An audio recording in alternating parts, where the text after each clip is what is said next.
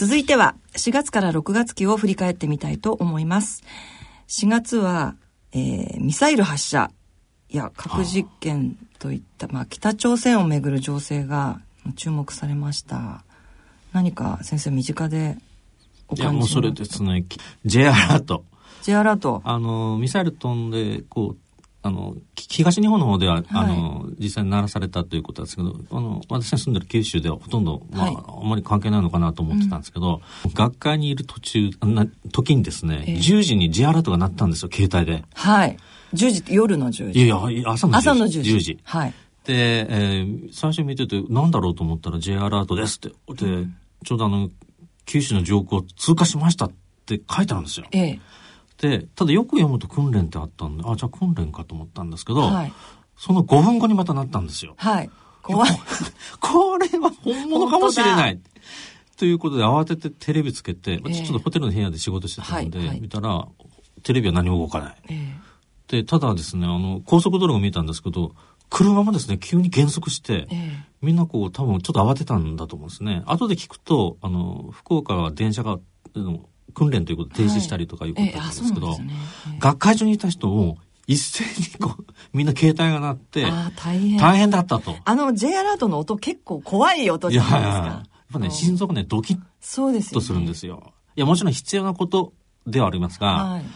これでね、何分以内に避難しなさいって言われても、これ対処できないなと。なるほどちょっとあの、現実を突きつけられたような気はしますうん。ただ、ミサイルがもうどんどん飛ばされてる中で、ね J アラートなって、やっぱ今後我々どうしようかっていうのをちょっと本当真剣に考えたそうですねいうことです。はい。日々そういうことも起きてるなっていうふうに思いました。ね。はい。わかりました。えー、それから4月の5日なんですが、えっ、と、大岡誠さんが亡くなられたというニュースが入ってきました。とこれはですね、はい実は僕は米沢さんから 教えていただいて、あの、新聞でも、あの、大川誠さんが亡くなったっていうのははい知ってたんですが、はい。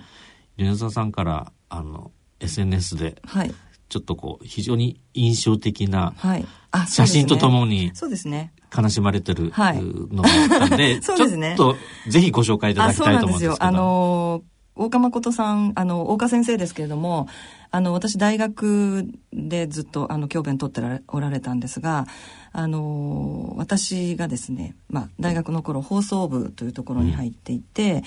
で、実は、あの、大学入学した時に、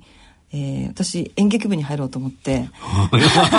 あんでいたんですよもう絶対演劇やるんだと思っていて、それで、まあ、たまたまですねあの、まあ、一つブースがあってそこで、えー先輩がですね、まあ、放送部なんだけどって言って、あ、放送部かって思ったら、私演劇部に入りたいっていう話をした。大岡先生知ってる？知ってるでしょ？とか大岡先生、私すごく好きだったんですね。っていうのは、ずっと朝日新聞で折々の歌という、はいはい、一面で、あの、歌の、あの、解、えー解説などはい、はいずっとしてらして、で、それでファンだったんですね。はい。で、え、知ってます、知ってます、大好きですって言ったら、大岡先生が顧問だから、入るでしょ、入る。って言って、それで入っちゃったっていうのが、まあ、もしかしたら今、こうやってラジオの放送に携わるっていうことにもつながってるのかもしれないんですけれども、えーそうなんですよ。大岡先生は、大川先生ってどんな方だったんですか？大岡先生す、あの、そんなにしょっちゅうお会いしてたわけじゃないんですけど、いつもニコニコされてる。ああの、ゆったりした感じの方です。あはい。あの、すごくゆっくりお話もされる方で、で、そうなんです。先生が先ほどちょっとおっしゃった、あの、まあ、SNS でうん色紙をですね、うんはい。これちょっと読んでみてください。これですね。これあの、実はあの、卒業生、えー全員にですね、大岡先生が色紙をくださるんですね。で、まあ、歌を書いてくださって先生の歌なんですけども、1話でも宇宙を満たす鳥の声、誠って書いてあるんですけれども、これは、あの先生の代表な、あの、歌の一つで、で、まあ、これを書いて、えーくださって、で、これも、何年前 ?30 年以上前のものをまだ、こうやって大事に持っていると私はですね、これ読んで、ええあの、米沢さんと重なりましたよ。あ、そうですか。まあ、一話っていうのが米沢さん。はい。でね。で、やっぱりいろいろこう、まあ、す年前からはい。情報発信されて、はい。で、宇宙を満たす鳥の声。ええ米沢さんそのものだな、と思いやいやいやいやってね。先生は私を見て読んでくださったわけじゃなくて、これはもともと先生のある句の、あの、歌の中で、あの、まあ、くださったものなんですけれども、今思うと、うん、まあ、ちょっと、あの、そうですね。いや、なんか予感。いやいやいやいや予想というかそなんでしょうかね。はい。さはい。んのさそういうふうに。先のことを言われてるなと、私はこれ。そうですね。これをあの、いただいた時に、すごく私も嬉しくって、あの、まあもう唯一無二の存在であれっていうように、私はこれをいうん見て感じて、まあそういった仕事がこれからできるかどうかっていうふうに、えー思ってましたけれども、まあどうだかわかりませんけれども、はい、あの、その、お非常に尊敬していた大岡先生が亡くなったという話題です。私そのことからですね、実はい。は大岡先生のそのオリオルの歌、春夏秋冬があるんですけど、はい。あの、本買ってですね、先生。春には春の本を、冬には冬の本を。実は飛行機の中でちょっとじっくり読んで、でねあやっぱ改めてね、日本語っていいなっていうふうに思ったんですね。はい。やっぱ深いなって。そうですね。言葉を大事にしたいなっていうふうに思ったのは、はい。大岡先生かなと思いました。じゃあ、はいよかったです。はい。えー、それから5月ですけれども、えーと、アニサキス？はお魚にいる寄生虫ですけれども、のことがちょっと話題にあアニサキス上って、まあ、昔からいて、はいまあ、ある一定の確率では、はいあの、青魚にはいるんですよ。そうです。はい。だからなんで今急にっていうふうに私自身は思いましたけども小さい時もあのアニサキスこれっていうふうに 父親にお刺身こうやってこれこれって言われたのをあの覚えてますけれどもね。はい。それから一方で、えー、眞子さまの婚約うん。が発表されてこれは、えーとても明るいめでたいニュースですね。はい。でしたけれども。うーんとそれから6月に入りまして、えーこれもえーもうお半年も前のことなのかと思いますが、うん将棋の世界ですね。中学生の藤井四段が、えー29連勝ということで、えー大きな話題を呼びました、えー将棋に全然興味のない私ですら。どこまで、ものすごくあのこの対戦を気にしてどこまで、えー連勝が続くのかという。私もあの非常に気になって、はい。できれば勝ち続けてもらいたいけど、はいやっぱり、本当ですね。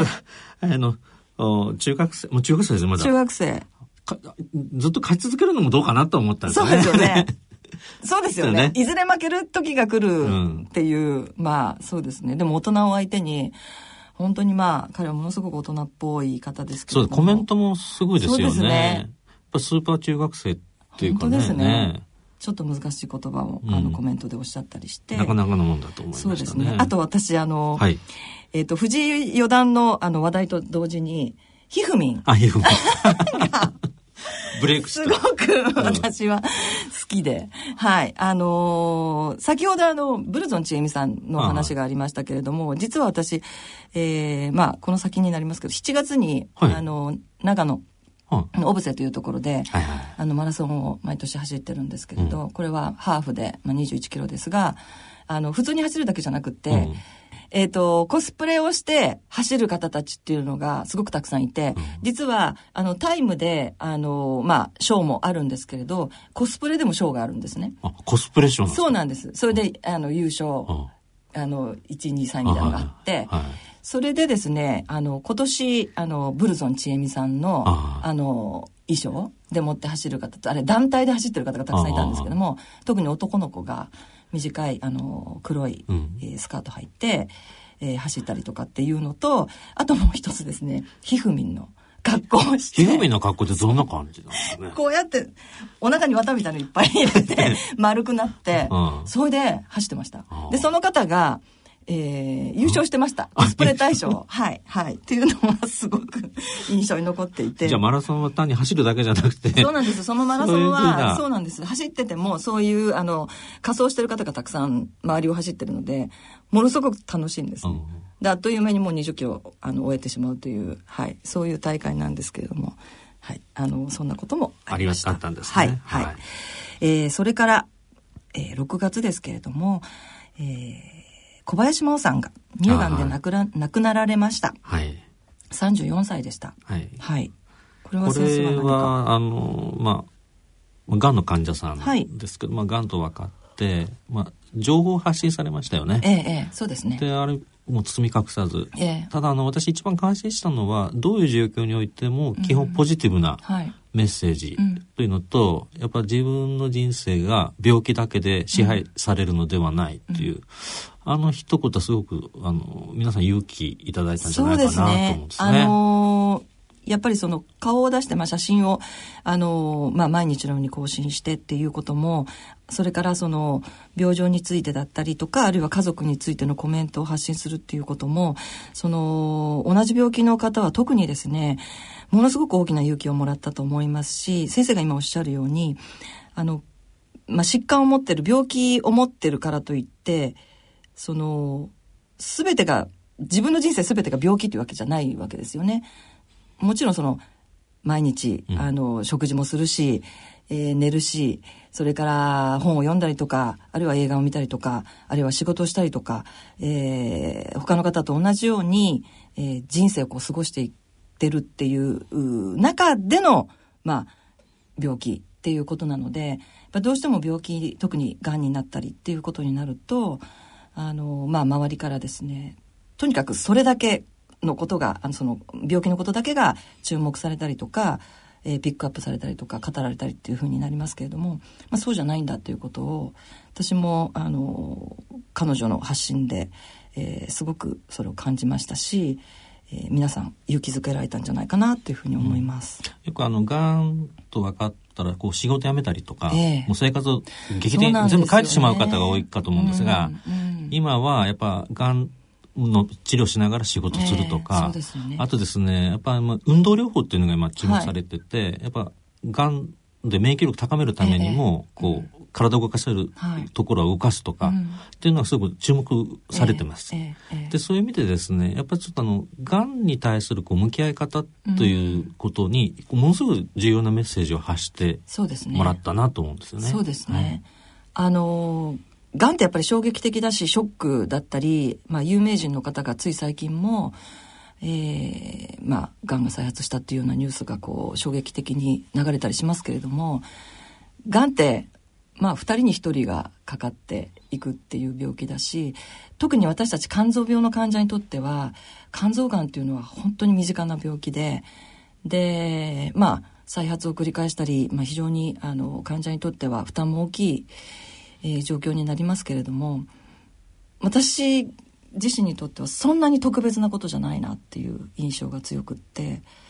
うんたとえ自分が今後、まあえー何かあー他の臓器のがんあるいは肝臓がんになったとしてもうーんどうなんだろうな。そんなに特別なことじゃないんじゃないかな。そんなに驚かないんじゃないかなっていう気はまあわかりませんけれど、うん、ただ今日本人の方半分は癌になるって言われてるそうですね。ですね。はい。で、肝臓癌に関しては私も10年、20年、うん。まあ20年生存されてるわけではい。すよ。はい。だからその、お付き合い方も長い。そうですね。っていうふうなことになってるわけで、うんうんやっぱりそういう意味でこうすがんとか病気だけで人生すべてこう100%そうですね。占領されるのではなくて、そう。うん。やりたいことをうん。やるべきだかなと、はい。はい。で私の患者さんの中にやっぱりがんの方おられるんですが、はい。やっぱ山登ったり趣味されたり、仕事されてる方たくさんおられますので、はい。あそうしていただきたいなというふうに思います。すね。肝臓がんの患者は特にすごく元気ですもんね、それとね、あの、私2回目の時に、あの、リクエストしたのは365日はい。の紙飛行機。はい。実は僕は、あの、小林真央さんが、はい。その曲が好きだったっていうのは、ああそうなんですか。僕実は知っててね、あそうなんですか。そのコメントはなかったねように。その時ははい。なかったんですけど、すか。どっかで聞いてもらえるといいなとかちょっと思ってたりしてうーんそうなんです実ねはリクエストしたっていうのがあそうなんですね。あったんです。うーんそっかそっか、なるほど。いきますさて番組では4月放送分では東京大学医科学研究所教授の四谷柳博先生に B 型肝炎についてご解説をいただきました。5月は、えー再び八橋先生にご出演いただき C 型肝炎についてお話しいただきました。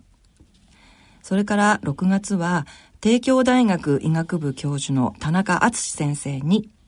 自己免疫性肝疾患についてご解説いただきました。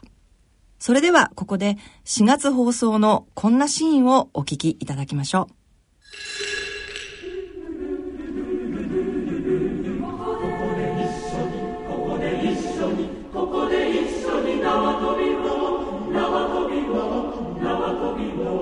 ここでここでここでここで一緒にここで一緒にさてここで、えー、音楽のコーナーに入ります。えー、ゲストの方からですね思い出に残る曲ですとかそれから好きな曲、まあ、音楽を教えていただいて、えー、お聴きいただくというコーナーですけれども今回は四柳先生から、えー、リクエストをいただきたいと思います。先生リクエストは何でしょうか？はい。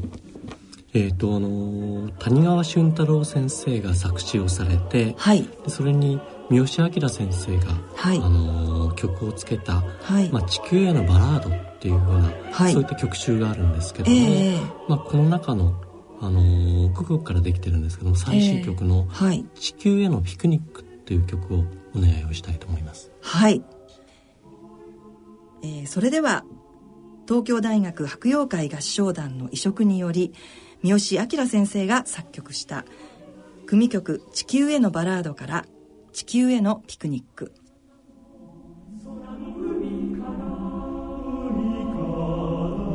小さな人で音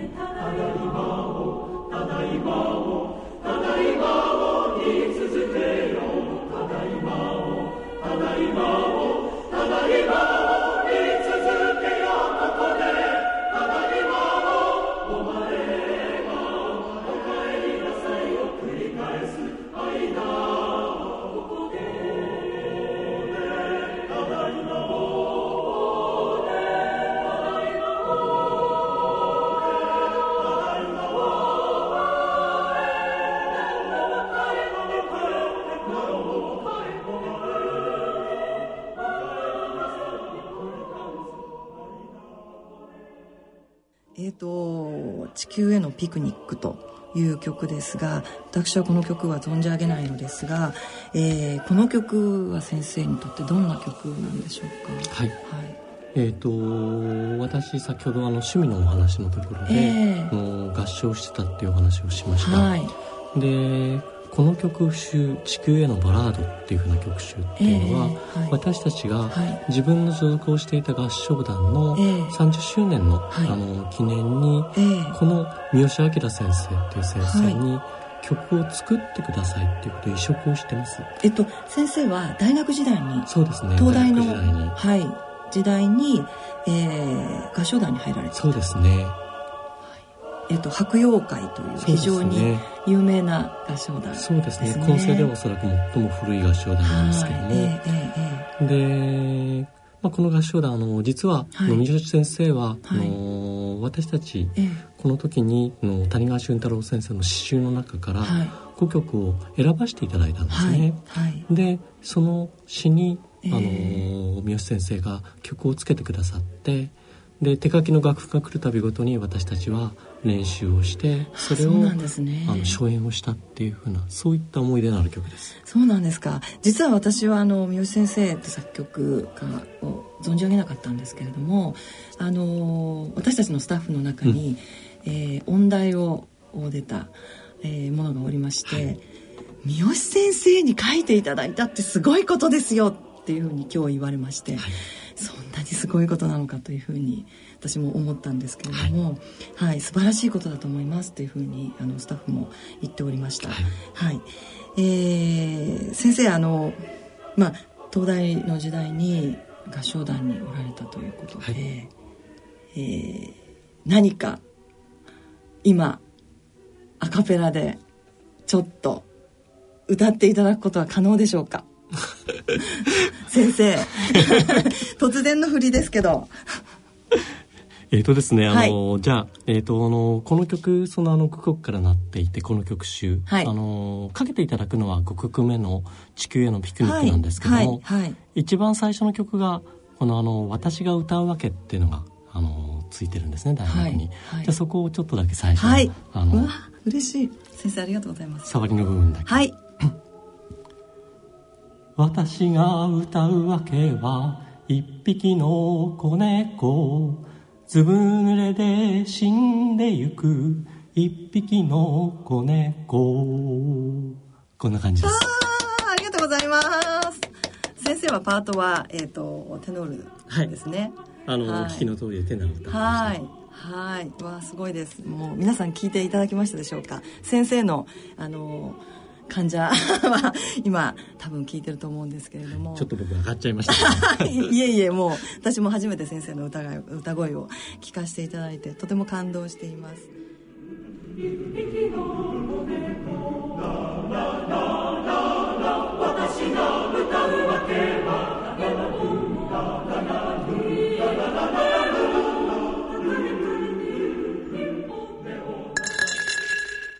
これは四柳先生が学生時代に合唱部におられて、えー、まあ、あの、私が無茶ぶりでですね、あの、先生にこの場で歌ってくれとお願いをしたところを先生が快く、じゃあ歌ってみますっていうことで歌っていただいたという、あの、まあ、前代未聞の いや、僕あの、番組を聞いてて、はい、四つ先生歌うのかなと思ったら、はい、歌うんでした。歌われましたですね。はい、あの、歌っていただきました。ちょっとあの、まあ、おっしゃってましたけど、緊張されてましたけど。はい、四谷先生が合唱部におられたの知らなかったんですあの、知ってる人ほとんどいらっしゃらないと思います。皆さん、あの、びっくりされていて。うん、でも最近まで、あの、あまあ、その合唱部の帯会などで歌われてるっていうふうにおっしゃってましたけれども。はい。あの、とても私も、あの歌っていただいたので嬉しかったです。僕あの今度別に会った時に、はい、歌を歌ってたかなんかお願いしようかなと思ってる。そうですね。ちょっとあの合唱なので、あまあ合唱の中の一つのパートで歌われてるそのパートのあのお歌なので、あのまあ。ちょっとなかなか難しい、はい、はい、かったです。ダメ元で頼んでみます。はい、お願いしてみましょう。はい。はい。はいえー、それでは、えー、ここで少しまた、えー、肝臓病についてなんですけれども、えっ、ー、と B 型肝炎のポイントを先生お話しいただけますか？えっとですね、まあ、大体のことは余前先生の時、あの時言われたのでいいかと思うんですが、はいはいはい、まあ、新しい話題とすると、あの、B 型肝炎の新薬っていうのが世界中でも治験が行われてて、日本でも、あの、来年から、あの、始まるっていうふうに聞いてます。あ、本当ですか、はい、それは、あの、もしかして、画期的な。画期的に、まあ極端なこと言うと S 抗原を短期間で消すお薬がもう数種類開発されつつありますので、はい、まあ C 型肝炎があのかつてこんなにあのウイルス消すのは難しかったんですけど、数年の間に可能になりましたよね。はい。まああの、まだ規模的観測ですけど、はい、B 型肝炎も、もちろん C 型肝炎ちょっと難しいところあるんですけど、えーえー B 型化の S 抗原をこう一斉にこう消せる日もそう遠くないんじゃないかなと。私ちょっとあの期待持ってえ見てます。それはアメリカの肝臓学会で大きな話題になった。あのアメリカ肝臓学会でも非常にたくさんの方が、はい、あのおられて非常にホットな話題になってるかな、えー、そうですか、はい、じゃあそれは皆さん期待して。そうです。はい、今こうキャリアの方やっぱり S 抗原を消したいというお気持ち強いと思うんですよ。はい。はい、もう毎回検査表の S 抗原の値とにらめっこですからね皆さん。はい。はい、だから B 型肝炎そういうふうなのが、はい、話題かなというわかりました。えっ、ー、とそれから C 型肝炎ですが。えっとですね、やっぱ C 型肝炎は、やっぱ実際こう数千人、私もあの国立病院のデータ使って集計しますと、えーはいえー、2型に関しては96%、はい、1型に関しては 99%1000 人規模のデータで、はいウイルスは排除できるっていうのを確認しました。はい。まあ、これは大体ハーボニーガソの手のお薬ですけど、はいはい、それとですねあの新型肝炎の話題では、もうちょうどあのあの、はい、11月の末からですけど、新しいお薬が出てきて、今まで12週だったんですけど、はい、8週手直せそうなんですよ。これ案外ですね、うん。まあ、12週が8週になったところでなんだっていう感じがするかもしれないんですけど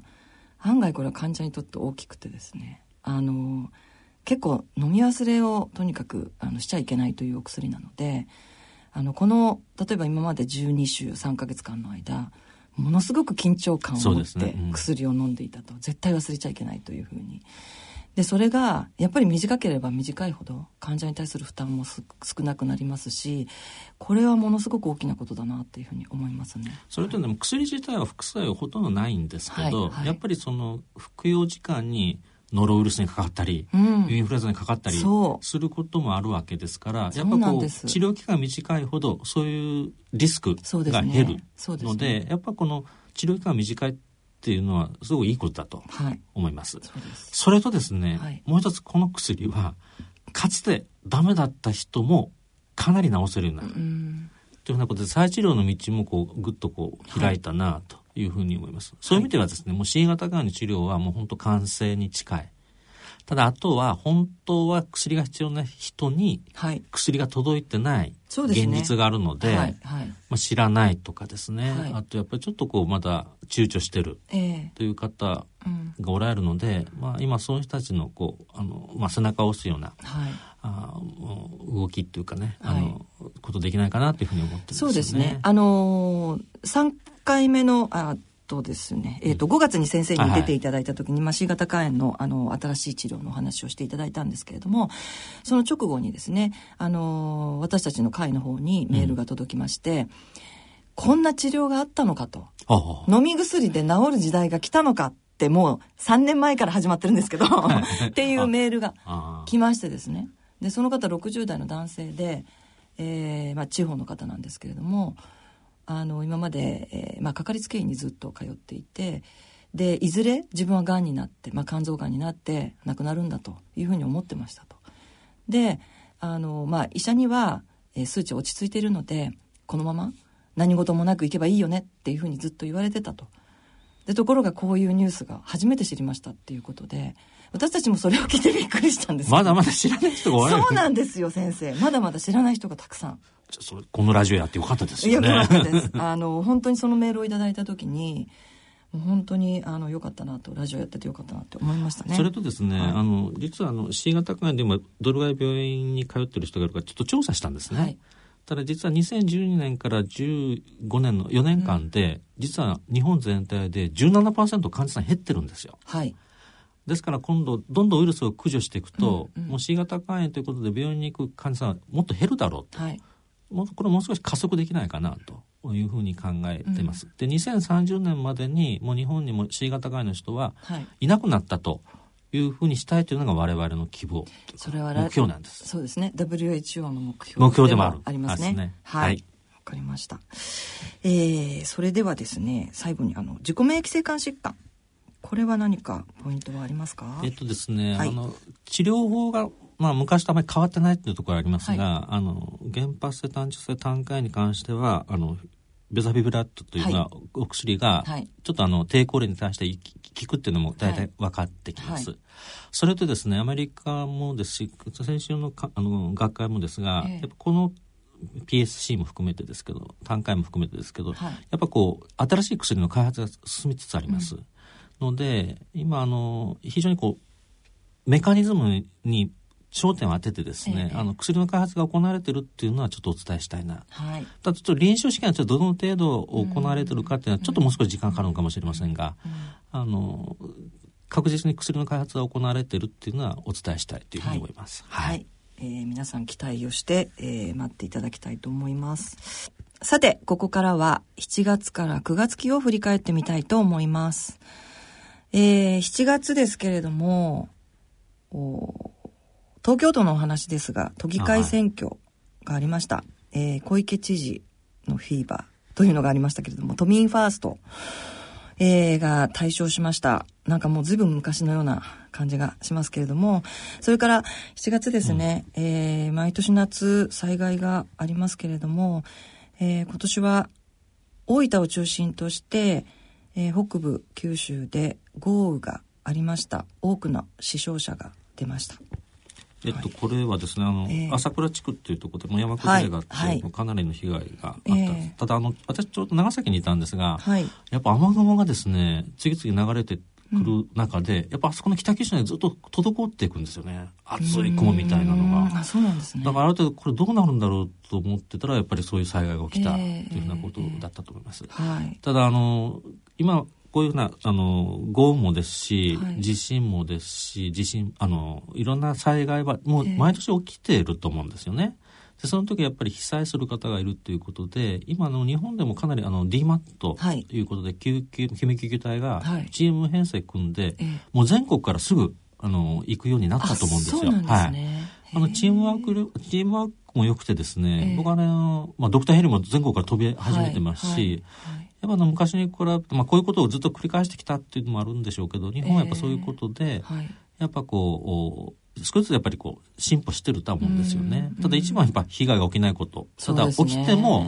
やっぱ助ける命を救うということで、救命救急士の先生たちはもう必死にやってますので、はい、まあそういう意味ではあの日本っていうのは僕はシステムとしては、あのいいいんじゃないかなというふうに思ってます。はい。わかりました。はい。えー、7月はですねあと私たちにとってはまあ、いつもあの大きなイベントがあるんですけれども7月28日に世界肝炎デー日本肝炎デーというのもあのまあもともとはあの WHO が世界肝炎デーを制定して、えー、日本も同じ7月28日に肝炎デー、えー、作ったんですけれどもこれは厚労省があ、まあ、制定した、えー、日ですけれども、まあ、その肝炎デーにですね、まあ、これを動機づけとして、えー、肝炎ってこういう病気ですとかあの、まあ、肝炎の治療について、えー、皆さんにお伝えするような、えー、イベントですとかそれから、えーと、厚労省がですね、うん、あの知って肝炎プロジェクトというプロジェクトを作っていて、えー、そこにあのたくさんのタレントの方があのスペシャルサポーターという形で、えーまあ、いらっしゃるんですけれどもその方たちが全国各地に、えー、飛んでですねで啓発活動を行うというようなことを行っています。これ第6回なんですね。えっ、とそうです。第6回です、はい、去年読んでいただいて講演したということで,、はい、実は今年はちょっと私行ってないんですが、え今年のゲストと雰囲気がどうだったのかあそうですね。お話いただいて今年はですね、はい、あの実はその知って肝炎プロジェクトから毎年、うん、あのゲストをお呼びして少しご挨拶をいただくんですけれども、うん、あの今年は石田純一さんに、はい、有名な。来ていただきまして、ね、で石田純一さん実はそのお母様が C 型肝炎で肝臓がんで亡くなられたということであのそういったお話は今までどこでもされてなかったみたいなんですけども、はい、でなのでその非常にその肝臓がんについてはあのまあ私たちと同じ思いをあの、ね、し,、うん、していますっていうお話をされてました。はい、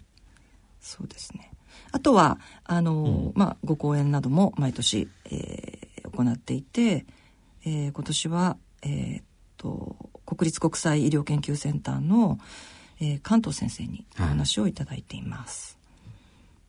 はい、非常にまとまった講演だというそうですね。はい、あの関東先生非常にあの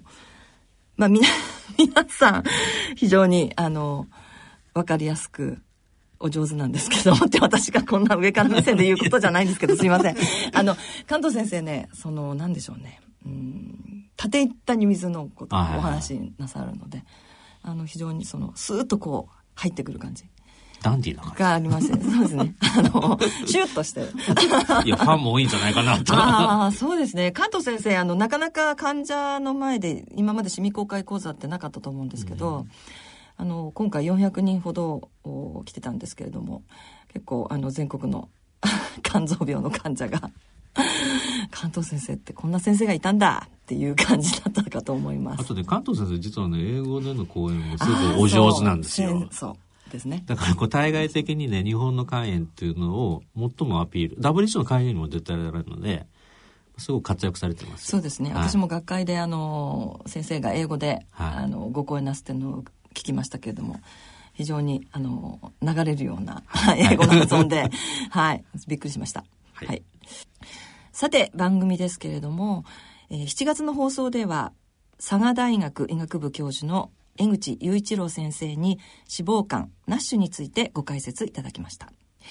それから8月の放送では、えー、先ほどもお伝えしましたが7月に開催された第6回世界肝炎デーフォーラムの模様をお聞きいただきました、えー、国立国際医療研究センター、えー肝炎免疫研究センター長の関東達也先生の講演のダイジェストをお聞きいただきました。それから9月の放送では千葉大学医学部教授の加藤直也先生に、えー、肝臓がんについてごご解説いただきました。はい、えー、そんな中から8月放送のこんなシーンをお聞きください。皆さんこんにちは。石田純一です、えー、知って肝炎プロジェクトのスペシャルサポーターをさせていただいております、えー、実は私の、えー、母も注射針が原因と言われている C 型肝炎にかかってしまいまして、えー、そして肝硬変肝がんと進行していったわけなんですけれども、えー、突然うんちょっとこう代謝が悪くなった感じがして入院してすぐ亡くなってしまったんですけれどもやっぱり非常にこう無念といいますかやはり過失もなくあのもちろん誰のせいというわけでもありません。医療機関のせいとかそういうことではなくいろんなその時の考え方、えーまあ、真実とちょっと違ってたのかなと、えー、我々があの活動っていうのは知って肝炎プロジェクトといいまして現実に即してしかも医学が大いに進歩しているこういうまあ、状況というのをみんなで知ってほしいというそういう知って肝炎プロジェクト。あの今日もメディアの方もいらっしゃっていると思いますけれどもどうか不倫とかばっかり報道しないでぜひあの大切なやっぱり苦しんでる弱い人を助けそしてこれからもしかしてあのはい、えっ、ー、と第6回世界肝炎デーフォーラムの模様を少しお聞きいただきましたけれども、えー、それから、えー、脂肪肝、はい、ナッシュについてですが、はい、これは先生。あえっ、ー、と、エクセスの放送も聞きました。はい。で、もともと御殿医で、代々。そう、鍋島藩の。医者の家系というようなことと、はいあと飛行機だったんですか、ね、そうなんですよ。すごいなと思いました。そう、趣味が。はい。飛行機に乗ること。まあ非常にダイナミックな先生で、はい、あの、もう非常にマイルドではありますけど、はい、あのアクティブだなと思いました、うんうん、それとですねやっぱ脂肪肝なしっていうのはもうすごく患者さんが増えてる、えー、あの飽食の時代ですのででやっぱ今後こういうふうなことこれをターゲットにしてやっぱ肝臓病をやらないといけないだろうと。はい、でもお薬も今治験はあの行われてはいます、はいはい、ただ一番大事なのは食事運動療法ということで、うん、えただこれが一番できないそうですね。という中で、えー、まあ栄養士の方とかリハビリのことも入っていただいて、実はあの、肝臓リハビリ。はい。あの、肝臓病を良くするために、はい。こう、食事と運動をセットにしたリハビリも始めてる病院があるんですよ。え？そうなんですよ。そういうプログラムがあるんですか？ある。へえ、初めて聞きました。ということで、今後こういうのが大事、大大切になってくるんじゃないかなって。自分だけでできないので、指導を受けながら。そうなんですよね。ね。うん、で僕は一つもう一つね、あの、最近注目しているのはサルコペニアっていう病気がある、はい、あの、疾患があるって、はい、サルコっていうのは筋、ギリシャ語で筋肉。はい、ペニアっていうのは、あの、減少するということで、筋肉が減るということなんですけど、あの、やっぱ高齢化社会というふうなことと、えー、あとやっぱ筋肉が大事っていうのは今、ものすごく注目を受けてるんですね。うん。はいだからあの筋肉の量を落とさない筋力を保つということで、うん、もうこれまさに少しでも歩くとか、はい、動くとかということが大切、えー、というふうなこと今注目を受けてます。で私あのもう身長体重握力3点 ,3 点セットで、はい、もう今患者さんを全部測って、え。ー、で握力っていうのは実はちょっとこう努力すると数字が良くなるんです、うん、あそうなんですね、はい体重を減らすっていうのは難しいけれど、握力をアップしてくださいって言うと結構皆さん頑張って、実はそれがね、あの、体重減少とか、運動の促進にこう結びつかないかなと思ってます。だから高齢化社会においては、やっぱこのサルコペニアというふうなこう疾患単位と、やっぱそれをどうやってこう予防するかっていうのは、やっぱりこう運動と、はい、やっぱ筋肉というのが今注目されてるっていうのをちょっと今日ご紹介したいなと思いました、そうですね。筋肉がやっぱり高齢化してくると私の周りのあの患者もみんなだんだんだんだんもう足の筋肉がなくなっていってそれでなかなか歩くのが大変な状況になって米沢さんもマラソン始めてるしそうなんです。筋肉は鍛えられてますよね。そうですね。あの人間の筋肉の70%が下半身にあるっていうふうに言われて私ももうとにかく走って筋肉をつけるだただ筋肉なかなかつかないのでいやついてると思います大変だなと思いますけれど。とにかくね、はい、あのできることからちょっととにかく歩くことですよ、うん、エレベーターとかエスカレーターじゃなくて階段使うとか、はい、多分ねそのちょっとした日々の積み重ねが、うん、あの大きな差になってくるんじゃないかなって思います。すね、はいやっぱり毎日のことですからあの電車であの座らないとかそうそうそう、うん、階段を使うとかっていうことが、まあ、実はね東京の方はよく歩かれるので、はい、実は筋力がちょっとこういいとかむしろ田舎の方が車を使ってしまうので、車社会ですもんね。あの肥満になりやすいし糖尿病が多いとかっていうふうなこうデータもあるんですよ。あそうなんですね、はい、だからやっぱ歩くっていうのが、まあ、ちょっとこうまあ、習慣としてもうすごくいいことなんだっていうのをもっとこう定着すればいいなというふうに思いますね。すねはい。はい。わかりました。